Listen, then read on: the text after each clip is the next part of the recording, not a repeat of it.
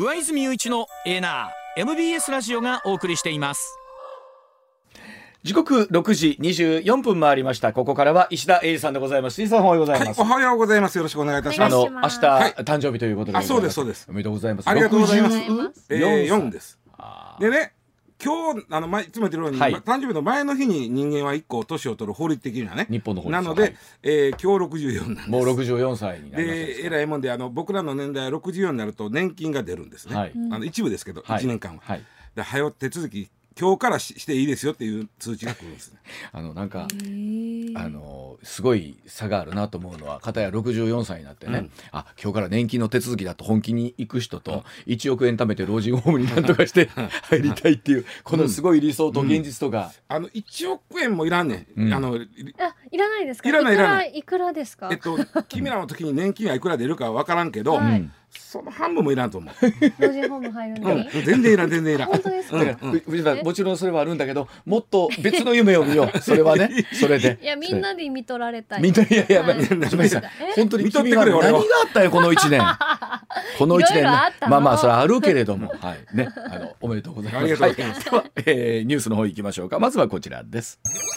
さあマイナンバーカードの返納が45万枚以上になりましたえー不信感が強まっています。マイナンバーカードの問題なんですがこの自主返納というのも相次いでおりまして、今年5月の末返納数がおよそ45万枚に上ったということなんですね。さらにまあ介護現場からは不満あるいは不安も噴出しているそうでして、えー高齢者の方を介護する施設では認知症の問題もあって医療分野以外の個人情報も紐づいている入居者のマイナンバーカードの暗証番号これをどのように管理するのか戸惑う声も上がっているということでさあこの辺りのマイナンバーカードの情報漏洩のリスク、まあねスタッフへの負担、まあ、一方で便利なこともあるというところでさあどうなるんでしょうかというところですけどうやったかってリスクはあるんだけどね。ね。でで今回そのいろいろこう不利が出てるのも、うん。はい。ほとんどは人為ミスやわな、まあそうですね。はい。手手作業で紐付けしてる時に、ん。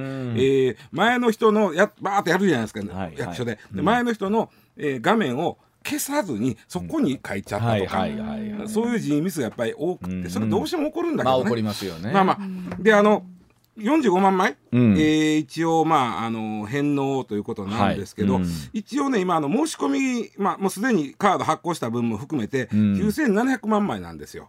おーかなりの数ももうもう出てますね。だから生まれたての子はまだそんなにいらんやろうとか、うん。えーそれこそおあまりお年例えばもう寝たきりになってる人とかもいらんやろうとなると、ほぼもうやっぱあれでかかったですよねマイナポイントがね。ですね。でそれこそほら一時この期限まででっていう時に役所の行列がえらいことになってた時あったじゃないですか。あの出張所がね地下鉄の駅にできてたりして、はいはい。何やってんのか。僕らやっぱり人並んでるとうん。気になって乗りに行くん、そしたらあこれマイナポイントの申請やみたいな。はい。ほいでねあの45万枚ということは9700万枚ということは0.5%ぐらいじゃん。ああそうか。はい。うんうんとなるとそんなにまあでもそれはすごい数なんかちょっと分かんない。まああのまあ高橋さんはいつもね例えばほら、確あのパーセンテージとか確率でみたいな話ってありますけど、まあ今の0.5%っていうとびっくりするほどの人ではそうでしょ。ないんだけどそうでしょ。45万枚っていう数字だけを見るとうん。かなりの数だなと思うしね。で。ちなみにあの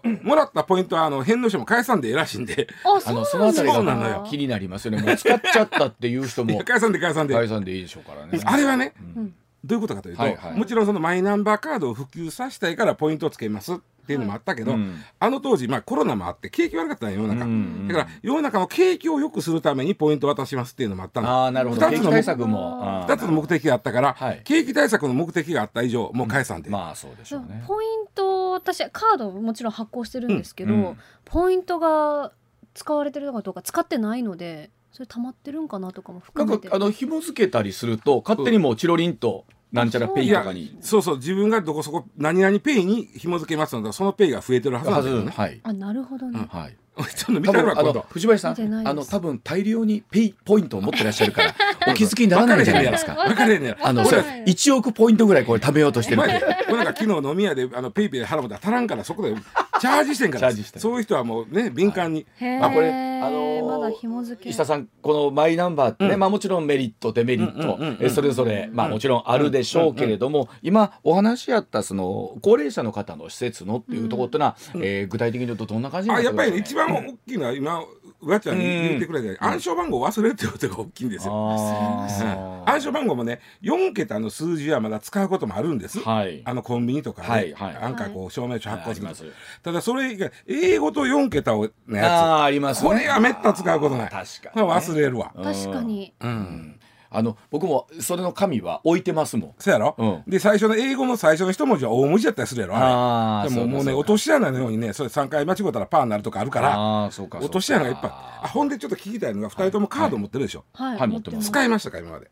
僕使いましたうんうん藤林は使ってないまだ。使ってんあでも証明書発行するときに使ったかな、えっとね戸コンビニで。籍戸籍戸籍のあはい。で コンビニでそうそうそう。ううわちゃんは？僕もそれです。あのパスポートとかを更新する、更新するとか申請するのにそれで使った。住民票とか、はい。本当にね便利だと思いました。まああれだけ便利やな。うんでまああれが一番まあ一番る使うとこちゃいます？使う我々は。住民票。うん住民票。めったに、まあ、あと車買うた時の印鑑証明書書とかね。はいそうですね。あとまああのまあ、僕らサラリーマンはあんまり確定申告しませんけど、うん。うん自分でや会社がやってくれてるから、はいはい。あの確定申告する人はあれカードあれば家でポンポンポンってやったら終わり。ああそうなんだできちゃうっていうのはよくある。あともう関係ないけど、うん。あの新型コロナの時に、うん。あのうワクチン接種証明書いうのあのカード経由ではスマホに出てはいはいはい。入ってきたとあ思うんです。よ。ーそうか。でその場合うそれを見せないと例えば旅行が割引になれへんとか、うん。でもうもうこもうこれ関係ないな、うん。もうこれ関係ない。コロナ5類になったから。はいはい。となると、うんまあ、一番はコンビニの証明書そうでしょうね。ぐらいですわ。うん。まあ日常使うのそれぐらいでもこっから保険証がマイナンバーカードに一応ねあのうん来年の秋になるということっていうことなんですよね。これはまあそうなると持たざるを得、まあ、持ってへん人はなんかこう資格証明書みたいなのを持つことになるんですけどね。うん、あの先週でしたっけ？紙の保険証が廃止されるって言った時に、いやうちの会社のやつカードなんですけどいやおな同じです扱いで。味じゃなくて、今のんがという意味です。ね、うんでね、えっと僕たままあこと今日はあのわっちゃんさっきお祝い言ってくれたけど、まあ、誕生日64になるんですけど、うん。最近たまたまねその役所の書類っていうのを、ん。よう必要なことが立て続けにあったのよ。まあちょっとそれ3つあったんでここ23週間の間なんですけど、まず順番で言うと運転免許の更新でした。これはマイナンバーカードいりませんでした。いらない。いらない。ほただうただ？ただ2024年度やからあと1年ちょいの間に、はい。はい運転免許証とママイナンバーカードを一緒にしようという話が今出てますよね。出てます。あこれは、まあ、うん実現するかどうか分からへんよ。これ実現したらとってもややこしいなと思ってるのが、に免許証って何年まで有効って書いてるから忘れへんけど、はいはい、マイナンバーカードはそれが書いてへんから自分ですでに確認しとかなあかんという。う。ん。あとまあはがき来ても忘れるケースとかそうそうそう。ちゃんとね。あとあのちょっとあの運転手さんあのちょっと免許証見せてくださいって。うん。って言われることあるでしょ？はいはいはいででちょっと気ぃつけて行ってくださいよ、はい。その時にあのま警察官の方が見て、ん。うんうんうん顔見て、うん。こいつやみたいになるけど、はいはいはい。それがマイナンバーカードじゃ顔は分かるけどその人の運転のその例えば違反歴とか分からへんわけやから。はいはい。減点とかも含めてね。分かれへん分かれへん、そうするとつどつどそのピッてやる機械を全警官が持っとかないことになるわけよかかる。そうそうそうそう、コストがかかりますよ。まあ今のところでも更新に関しては僕だからねこの間行った時に、まあ5年間じゃないですか、うん。これ最後の更新かなと今の今の免許証は。いはいにしてはもう次はひょっとしたらマイナンバーカードなってるかも。しれないし、まあ、返納してるかもしれませんね。うん。免許証な。さすがに5年間はまだまだまだなろ60代やから。そうですね。せえへんと思う、うん。あとあと次。えー実は今日64になるんで僕らの年代は64歳から年金が出るんです、うん。はい。年金一部出ます。全部出るのは65ですけど、うん。でだから手続きしてくださいというあれがね、うん。まあ3か月ぐらい前から来てたんですよ。うん。結構な分厚い書類でうん。夏の友ぐらいある、おー結構な分厚さですね。い。うん。夏の友ぐらいあってパッと見た瞬間に、あめんどくさっとでそっと閉じたあ、わかる。わかるわ。夏の友と一緒うんや夏の外として。で、しばらくほったらかしにしたら、石田さん年金入りまへんねんいやだからもうさすがに今日今日64になるから、うん。もう書いて持っていこうと思って、うん。思ってんだけどやっぱりまたそっと閉じてるでも石田さんでさそっと閉じるぐらいやったらおももっと面倒くさいに違うかなきっと思う。とねようまあ見たらそこまでややこしないんやるけどパッと見た瞬間にややこしそうやなみたいな。でしかも多くの人に分かりやすいようにちゃんと細かく説明は書いてくれてるでしょ、そうなんです。うん。そしてなんと何？ここでマイナンバーカードちゃうよ、マイナンバーはみんな振られてるよね、はい振られてます。はい。この12桁の番号を書くことで、相当書くもんが減る。っていうか、しょあ書くもんやね、用意する書類が減る。ほぼいらんあーまあ紐づいてますからね紐づいてる。いろんなものがね。あとその、あなたの年金をどこに入れますかという、あの、まあ、好きな金融機関のあれ書いて、はい。で、例えばどこそこ銀行やったら通帳のコピーとかを、うん。もう出さなあかんだけど、はいはい。ほら、みんなあの、一個だけ口座紐付けたやろ。紐付けてます。あの、公金受取口座っていうのそれで5000ポイントもらったやろ。はい。覚えてない？覚えてないもらってると思います、うん あの多くの人。それは例えばね、あのな。んかそのこの間みんなに一人5万円ずつ出たえコロナの時、うん。ああいうお金を迅速に払えるように一人一個ずつ、うんうん。あの国にあの言うてください。紐付けた口座を、うんなそこにすぐ振り込みますからというのがあるんですよ。うん。でそこを年金受け取りにするんならこれ0点入れるだけ、はい。入れるならもう書類はいりません。だからそういう意味ではカードじゃなくてうん。番号がある。うん。ある、でカードがあるから口座がある。はい。ということではここは相当楽なったわ、なるんやろ、まあそうでしょうそれでもねまだ書くも多いからそっと閉じてんだけど。それでも書くもん多いんや。ってことはそれがなかった時代はうん。もっと大変やったってこと？大変だよだからもうあっちこっち役所行ってこっち行ってもうもう大変よ。な多分ラジオ機の皆さんで石田さんよりの先輩方は、うん。みんな「むさ石田君そらそうやねん」と僕らの時もっと大変やったんやいう話になったんですよね。あの。証明この証明なんだからお奥さんの証明もいるわけよ。嫁はんの、はい。えーそのな例えばえー働いてんのか働いてへんのか働いてとかんのかとかいるいるよ。それももう嫁さんの番号があればほんで終わりなんで。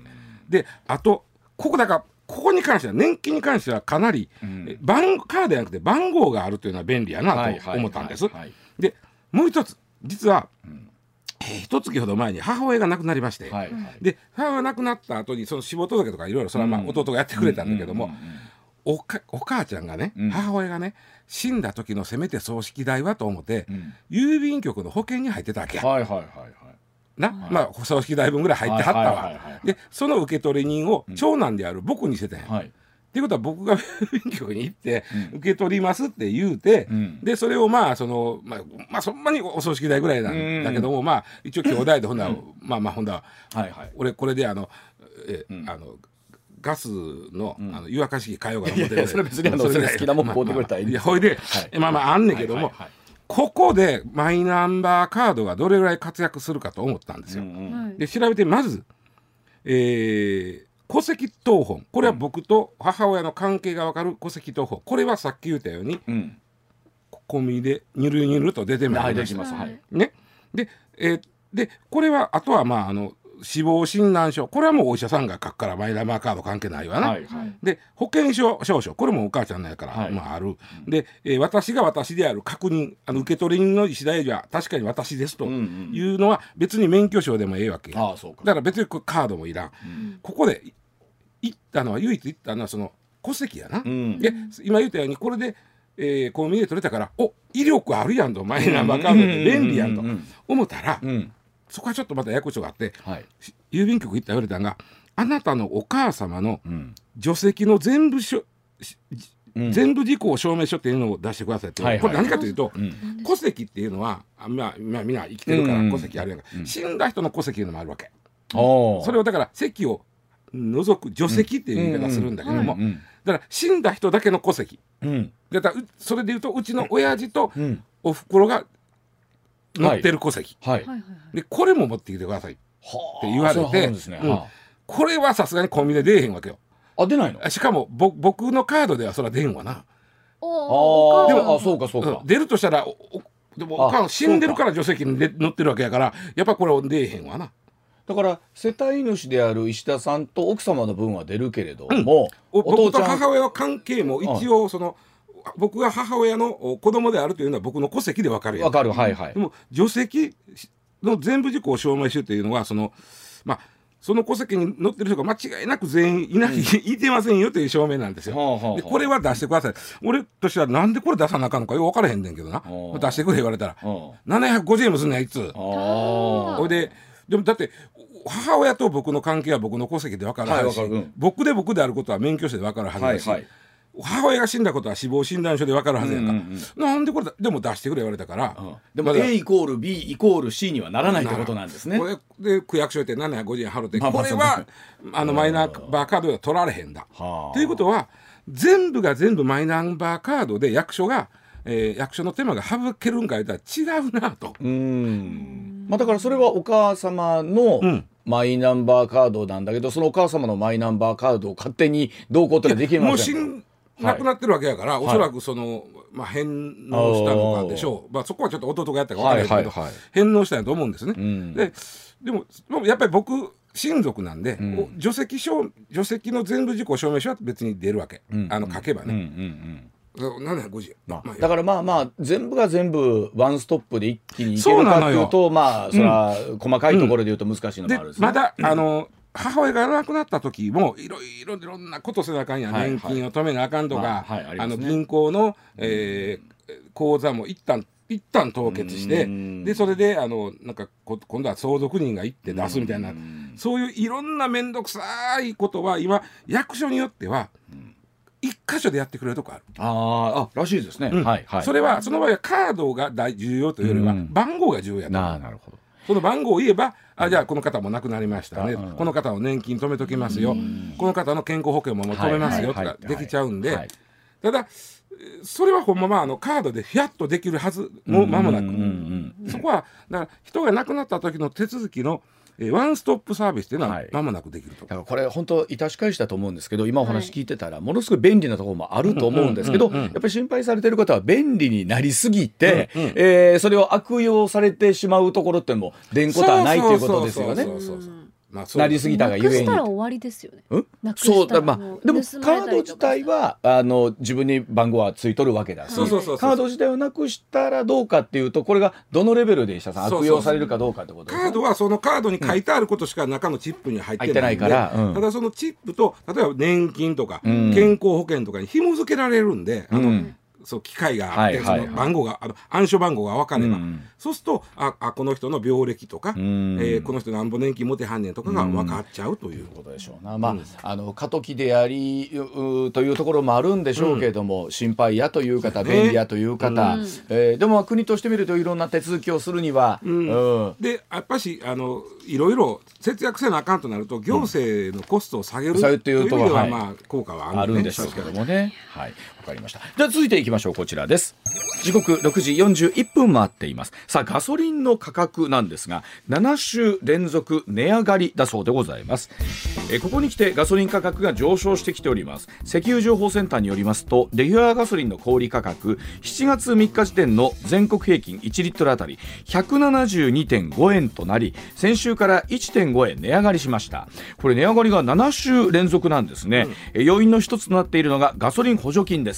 え政府が石油元売り会社に支給している補助金ですが、今年6月から段階的に引き下げられました。え経済産業省今月6日以降、各地のガソリンスタンドに卸される分から1リットルあたり10.1円の補助金を支給することにしています。まあ本当にガソリンの価格っていうのもこの1年ね。そそしてね、ん僕たちはいつの間にかね騙されてます。え何、うん何を騙されてというのはもともとこの補助金なんで出るかってうん。言ったらトリガー条項を復活させられなかったからでしょ、はい。トリガー条項っていうのは、ん。えー平均3か月続けてガソリン価格が160円を超えたとはい。はい。160円超えたら27円下げますよっていうのがうん。トリガー条項、はい。はい。つまり160円から27円っていくらや？130そうやろ？ではい。この今今のガソリン代が172円でとっくに160円超えてずーっとここ1年以上ずーっと160円超えてんねんね、はい。でほんまやったらトリガー条項が発動してん27円下がらなあかん、うん。だからなんもなんか補助金出てるわ10円ほど安いわ言うて喜んでる場合ちゃうということを今日は言いたい、まあ、なるほど。うん。うん。でさっき言ったようにガソリンの暫定税率ぜっていうのはお金っていうのは、えっと、1リットルにつきガソリンの場合は25.1円、うん。えーまあ、ここに消費税もつきますから、うん。なんぼや27.6円。うん。やな。うん。27.6円が、えー、1リッターにつき、えー払ってる暫定税率、はい。これ以外にもガソリン税払ってますよ、はい。い、ろいろいろんなのはい。払ってますよ、でこの、があのー暫定税率って昔はさっき言ったように3か月続けて160円超えたらこのが働いてうん25円はもうそししばらく、まあ、次次の一定の金額にガソリンが戻るまではうんいりませんという、うん。うん。取りませんというのがトリガー条項やったんだけども、はいあの東日本大震災の時に、うんまあ、復興のためにお金いるから言って、はいやめちゃったのよ、うんこの条項を。うんうんでもしこれをやろうとするともう一回国会で審議して、うん。トリガー条項を復活させるという手続きをせなあかん、はい。でそれをすすろよしろよってみんな言うとったらこう、うん。もうガソリンどんどん高まっていくから、はいはいはい。だけどもそれはしませんと、うん。えー理屈としては萩生田さんがあの時言うたんは、うん。えー経済産業大臣やった、はい。言うたんはそれやると安なる時にみんなうわーっと来るしいやごめんなさい。高なる時にわーっと今まで買いに行こうとするし、うんうんね。えーその逆も起きると。その、混乱するからあかんという、うんうん。言うたら後でいいけど絶対ちゃうからねそれは。うんそれで、えーまずあのまあそれでまあじゃからお金をじゃああの出すやんと。その分下げさすやんということにしたわけです。うんうんうんねうん。でそうですね、えー最初に1リッター5円ぐらいの補助金やったんですけど、それがだんだんガソリンが高くなっていくもんやから、最大で1リットル35円まで出してたんですよ国が。うん。はい。35円、んまあまあの金額やろ、はい。でさっき言ったトリガー条項が働いた時はい。の最大の安なるのが27.5円ですから、ほうほうほうそれより出してたイメージやな、はいはいイメージやな、うんで、えーたと例えばね補助金がなかったら、去年の6月7月でめっちゃ高かったんかそれ、うん。でこの頃おそらく210円ぐらいになってます。は1リッター。えそんなあそんなに？補助金が効いてて、まあ、170円ぐらいにはあ。取ったイメージです、はいでまあえーそうですね。去年の8月ぐらいからは、はい。ずーっと168円です、うんぐらいです、うんうん。でそれを超えたら補助金で抑える、うん。超えたら抑えるみたいなうんうん。ことをしてるんで、はい。168円ぐらいがずーっと来てました、うん。で6月からだんだんとその補助金が下げられていってるんですよ、うんうんうんそれでまた170円ぐらいになってきよったあっていうのが今回のニュースなんですよなるほど。なるほど。なるほど。うん。なるほどで、えー一応9月には、えー全部なくすって言うてるけどこれまたガソリンの上がり方によっては、うん。またね来年あたり選挙もあるかもしれんから、はい。一応補助金続けるかもしれんわ。うん。でね、えー今182円なんですほんまは。うん。ほんまは。ほんまは。うん。ところが補助金が10円出てるんで出てるからうん。172円、うんうん。でもさっき言ったようにもしトリガー条項が働いとったら182円から27円いくから、うん。何倍160、いや155円ほどやな。159円ぐらい。なはいなうん。うん。あそんなもんや。155円ですね。うんはい。なそんなもんやな。うん。えーでもみんな騙されてんのもなんか助成金出てるからいいやん思ってるけど、うんうんトリガー条項の方がよっぽど得やでよ。はい。でこれはどうですか？結局今回の国会ではな出なかったわけ？これはね、はい。まあ、いろんな理由があるんだけど例えばね、えートリガー条項の凍結まあつまりもうトリガー条項っていうのはもうえー東日本大震災でこの復興資金に回ってるからこんな条項なくしましょうっていうことをした、うん。そのトリガー条項をもっぺんやるにはそのも元元に戻しましょうという法律をせなあかんわけね。うんそうですね。でこれをあのーまあトリガー条項やっぱりこのまま凍結しておきましょうよと言った時に、もしもトリガー条項を、お発動したら、は発動したら国と地方の税収減ん。が1兆5700億円ぐらいになる。うん。というのはガソリン税というのは国税、うん。暫定税率分も国税です。はいで軽自動車に使われてる、あごめんなさい、えっと軽自動車じゃない。トラックなんかに使われてる軽油。はい。軽自動車はガソリンですよ、はいはいまあ、入れて間違ったらあかんで、トラックとかバスに使われてる軽油、ん。これは軽油引き取り税っていうのはこれ地方税なんですよ、うん。あのガソリン税みたいなもんです。軽油のガソリン税みたいなもんです、うんうんうん軽油は軽油税なんで、でこれは地方税なんです、でこれがこれ2つともこれ暫定税率があるんで、うん。これをなくすと国と地方を合わせると1兆5700億円ぐらいの減収になるというのはこれ経産省の、はい。えー試算で、はい。これ正しいです、ん。まあ、ざっくり1兆6000億にしておきましょうか、うん。でうーん実はすでに補助金どんだけ使ったか言ったらもう1兆6000億以上使ってんの。で、うん。結論から言うとトリガー条項にしといた方が国の出は少なかった。あでこれから先はひょっとしたらトリガー条項の方が得かもしれんけどね、うん。まあ、ほんででガソリンでところがこの1兆6000億円以上もつぎ込んじゃったんだけど、うん。一部はねガソリンスタンドの儲けになっちゃったの。がガソリンが下がらずに、まあ、ほんの一部ですけど、あーなるほど。はいそれは彼,、はい。彼らも、うん。うん。あのもうギリギリのいやそうですよね。経営してたから、はい。あまあまあそういうこともあった。うん。であとねえっと、石油連盟というのはもう石油の元売り会社が作るもう一番大きなん。巨大な、ん。えー組合、ん。石油連盟というところがあるんですがそこがね自民党にね政治献金ししてたんですよ。結構な額。うん。うん。ということは自民党にしてみたら石油連石油の元売りっていうのはものすごく大きな、ん。えーお金を出してくれるところであり、はいはいはい。選挙の時にはい。めちゃくちゃ応援してくれまるところ。なんですあそうですよね。はい。うんね、票になるところ、うん。石油連盟っていうのは、うん。石油だ業団体っていうのは、うん。でそこにだ今回助成金っていうのはスタンドに渡さずに元売りに渡したわけ。うん。うん。トリガー条項してしまうと元売りには何もいけへん。うん。いや別に元売り損もせえへんで、うん。税金が減るだけやから、うん。そうですね。しやけど助成金という形で1兆6,000億以上のお金を元売りに渡すということは、うん。それはちょっとやっぱしね、うん。あのあるんですよ。そのん政官業の癒着が。で官官の癒着。闇深いうん。な。官の癒着は何かというと、はい。実は経済産業省のあの役人の天下り先の大きなのが石油の協同組合なんです。はあ。石油関連の。結局はそういう話になるか。そうそう。私らがお宅にお金行くようにしますがなとこれ。その代わりちょっと下げてもらったら下げとくなはれやつだけど元売りにお金行ったかって、うん。全部ほんまに使われてるのか分からへんわからないなですもんね、うんまあまあ。いやうんそんな簡単な話やろ。まあまあうん。だけど、まあ、使われてるのかな。もちろん使われてるけど、はい。全部かよみたいなのあるやんか、うんでそれが政官業の癒着の中でやられてるんで、はい。トリガー条項の復活はないです。なるほど。でそれを政治献金をしてること自体は決して悪いことではないわけですもん。ねそうないけどもらう方もしてみたら、うん。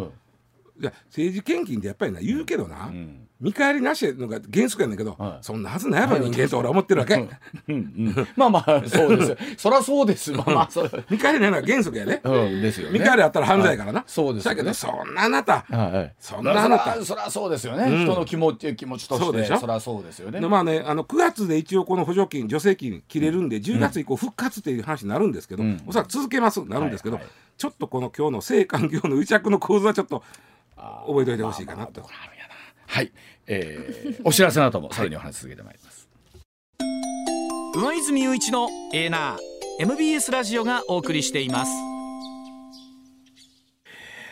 さあ時刻6時56分回りました。続いてこちらでございます。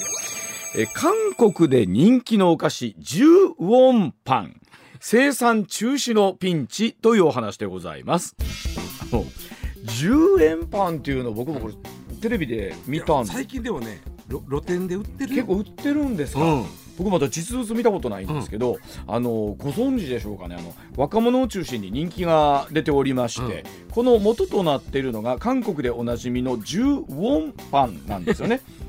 あのカステラのような生地にうん。チーズが入ったパンで、10ウォン硬貨のデザインをそのまま使って、えーうん。韓国銀行との文字も入っていて 韓国で2019年に登場したんですけれども、ここに来てこの韓国銀行がこの貨幣の図案が乱用されていることで偽造が助長されたり貨幣の品位や信頼性が低下したと、えーするとして基準に違反しない範囲のデザイン案を協議して業者に変更を求めるということなんですね。ちなみに日本の財務省はパンにこの貨幣の図案を使っても問題ないということなんですけれども小石田さんどういうふうに理解したんでしょうか？の、韓国はそこ融通きかへんねやというのが一つね。それと僕あの10円パンの元が韓国やっていうの。これで初めて知った。おー10円パンはね、はい。お大きさね結構どれぐらいですかあれ？えっとね15センチぐらいあんのかな。ここれくらいあのゴーフルの大きい方のやつぐらい？あそうそうそうそうそうそうそう。であのカステラで分厚くてで、はい、あの焼き目がやっぱしあの色なのよ。あの銅の色ですよね10円のはい。であのどっちかというと使い込んだ10円の色。はいそうじゃ、うん、あのピカピカのおろしたてじゃなくて。違う違う違う、はい、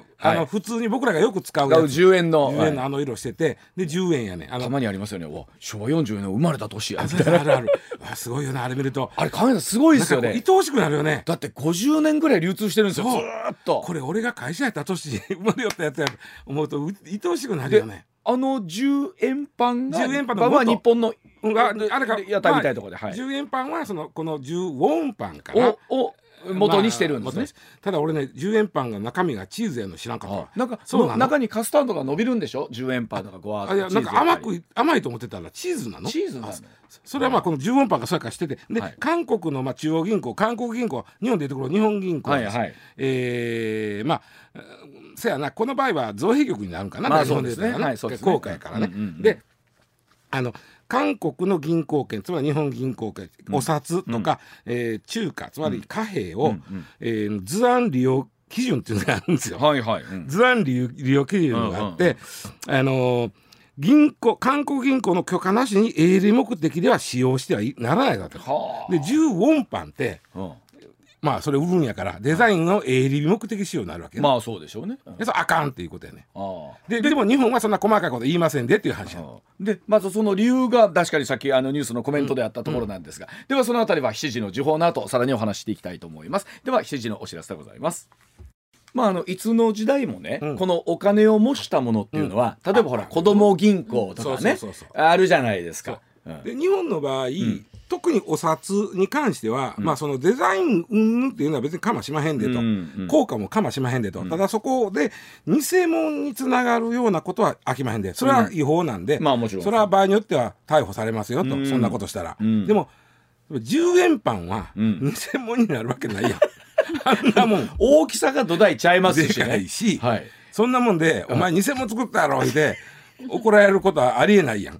だから日本の財務省は、はい10円パンは別に、貨幣の図案作ってはりますけど、うん私別にそれで、それ、あの、著作権がどうやかいう子は言いませんよと。あの面白いですね。これで10円として使おうとする人がいたら逆に見たいですね。はい。それ、それそれ300円の方がしますんちゃうので、みたいな。あちなみにその10円パンとかどれどれぐらいで売ってるもんなんですか？そんなもんやっぱり2、300円。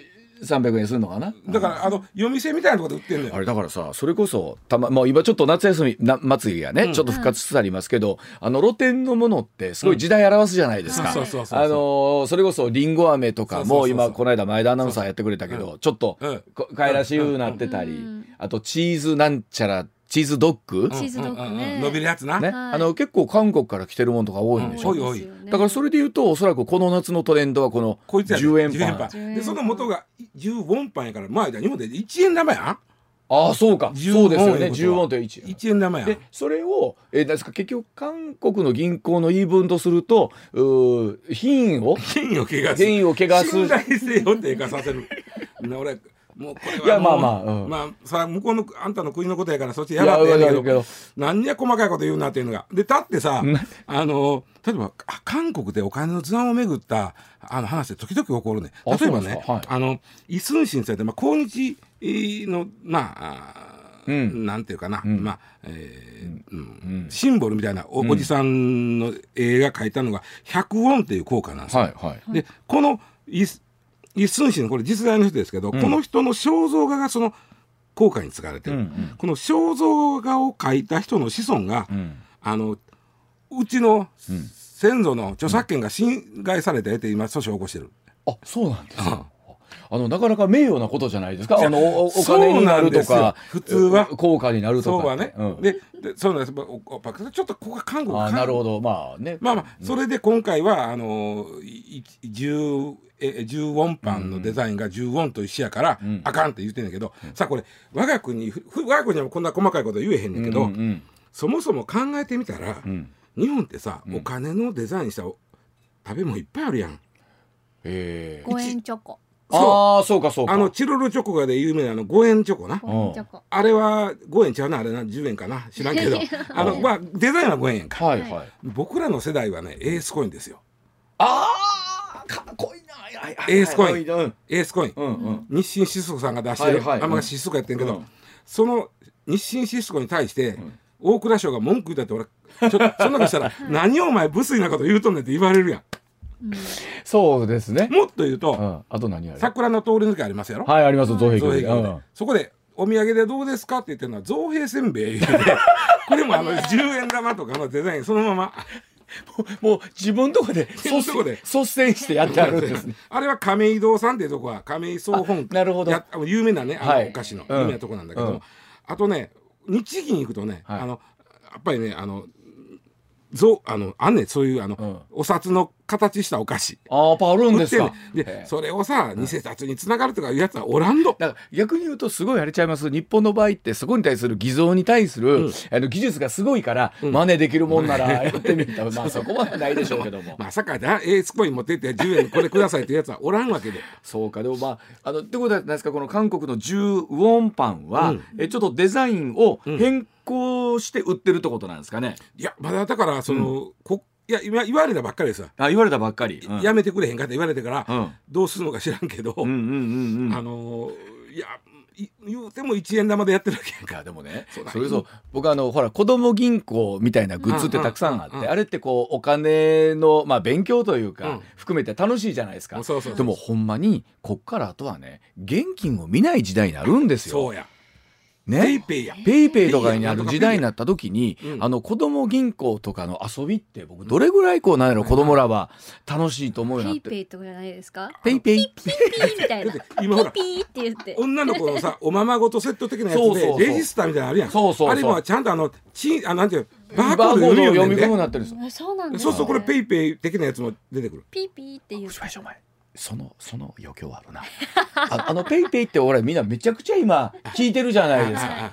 あのナレーション大きいぞ。あのあのナレーションあのナレーション取ってこい。未来英語未来英語。あこれ藤林さんの声や言うて。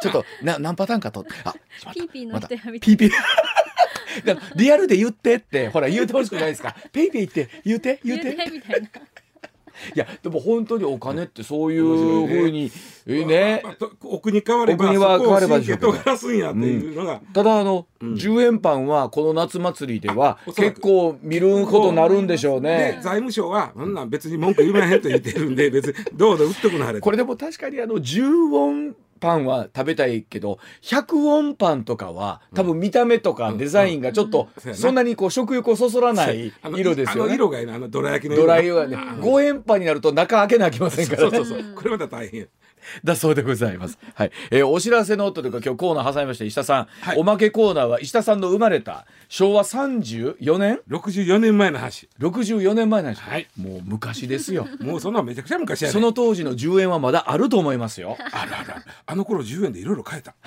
だそうでございます。上泉雄一のエーナー。MBS ラジオがお送りしていますッコミニュースランキング。はい時事問題から芸能スポーツまで、突っ込まずにはいられない注目のニュースを独自ランキングで紹介しています、はい。うん。まずはですねスポーツの話題からいきましょう。お願いしますプロ野球阪神は打線が振るわず広島に0対4で、はい。えー完封負け喫しました、うん。これで3カードぶりの負け越しとなりまして、はい。2位 d n a とは1.5ゲーム差です。あのもう不思議なもんですねまだ首位に立って1.5ゲーム差まあカウトも2.5ぐらいはあるんですけど、もうすでにえ首位ではなくなってるようなトーンになってませんか藤林さん？なんかね、うん。聞いたんですけれども、はい。選手って貯金はね、うん。あんまり気にしないんですって。やっぱり2なるほど。位と3位とかのそうでしょうね。ゲーム差を気にしちゃうから、そこが結構まあね1.5ゲームになってくるとそれこそもう2試合でぐっとひっくり返ったりはしますからね。そわそわしますはいそわそわしますけどもねはいまあプロ野球でもここからが一番面白いところですからね夏が来ちゃうと本当みんな夏バテしないかなとかいろいろ考えちゃうんですけど、うんさあ続いてですモーニング娘。や AKB48 らを育てたダンス界の巨匠、はい夏まゆみさんがうんがんのため亡くなりました61歳でした。はい。1999年にモーニング娘。の「ラブマシーン」が国民的ヒットソングになりうん。夏さんが担当した特徴的な振り付けが話題を呼んでうん。社会現象にもなりました、まあ、このニュース出てからこの「ラブマシーンも」まあ、いろんなテレビとかの情報番組でまた改めてね、聞くとあの歌もちろんそうですけど皆さんも聞いた時にあの印象的な振り付けが合わせてはいこう思い出されるところってあって。何年経っても廃れないっていうこういうものなんいだな。いやすごいなと思います。ね特にやっぱりカラオケ歌う方とかダンスと合わせてね、はい。あの見よう見まねでうん。踊りながらってあると思いますし、それでいうともうモーニング娘。さんとかって藤林さんとかもうドンピシャの世代でしょ？世代した。ナッチが好きで。安倍夏実さんが好きで。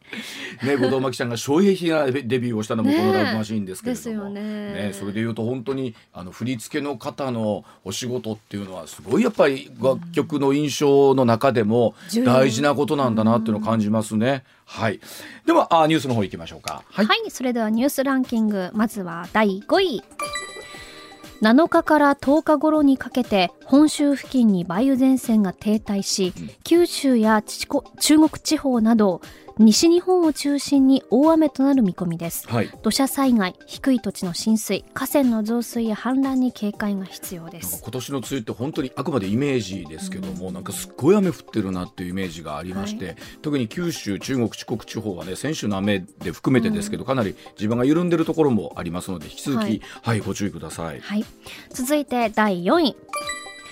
JTB は6日、夏休み期間の国内旅行者数は7250万人で、うん。コロナ前の2019年と同じ水準に回復するとの見通しを発表しました。はい。うん一方、円安などの影響で海外を旅行する人の数は、うん。コロナ前のおよそ4割にあたる120万人にとどまっていまして、うん。回復が遅れているとしていまあ、おます。そらくあの海外行きたいなって思ってる方もねこのタイミング多いと思うんですけどあれだけの円安見たらやっぱちょっと考えようかなって思いますもんね。ね。うん。まずは国内からと思うのはすごいお気持ちとしてはわかると思います、うん。続いて第3位東京と東京証券取引所がはい。6日公表した2022年度の株式分布状況調査によりますと、はい。東証を含む4取引所に上場する企業の個人株主の延べ人数がうん。6982万人となりはい。過去最多を記録しました、うんうん。来年に始まる少額投資非課税制度の拡充や、はい。株価の大幅な変動などが押し上げ要因となりました、まあ、あのそれこそ貯蓄からね、えーこういった形の資産形成へっていうところのテーマってあると思いますし藤林さんがオープニングで言ってた1億円を貯めるというふうになってくると まあ預貯金だけではっていうところは当然ありますからね資産運用をどうしていくのかっていうのは、はい。本当に藤林さん大事なお話になってくると思います。大事はい。続いて第2位国土交通省は6日静岡市清水区の工事現場で橋桁が落下した事故を受け国が発注した全国で行われている同じ手法の工事を一時中止してん。安全点検を行うと発表しました。はい。工事の手順や安全管理に問題がないか確認を進めていて工事の再開時期は未定としていままあすこういった現場の方っていうのは本当に僕らが思ってる以上に安全管理っていうのはとっても徹底されてると思うんですけれどもやはりこういった事故が起こるとですねうち大丈夫かってはい。現場で働いてる方一番ね不安だと思いますんで、はい大事な作業だと思います。続いて第1位は、はい。安倍元総理の銃撃事件から明日でよ明日8日で1年となります、はい。一周期を前に自民党の安倍派が派閥の総会を開きました、はい。空席となっている会長ポストについて萩生田政調会長世耕参議院幹事長松野官房長官、西村経済産業大臣、高木国会対策委員長のいわゆる5人衆による集団指導体制に移行する案が出る一方、うん。会長は一人にすべきだという意見もあり結論は出ず来週以降に先先送りとなりました。100人の大所帯の派閥ですからこれを引っ張っていくっていうのは相当な力がいると思いますし今5人の上がってる名前もちろんそうなんですが一方でベテランの塩谷さんとか下村さんが、い、やいやそんな5人ってやるって誰が決めたんだって揉めてるということですからこれはもうちょっと時間がかかるんでしょうね。はい上泉雄一のエーナーではあなたのメッセージをお待ちしています。ニュースについて言いたいことはもちろん暮らしの中で感じたいろんなことぜひ送ってください。メール uwa.mbs1179.com ツイッターでは「ハッシュタグエーナー」をつけてつぶやいてください。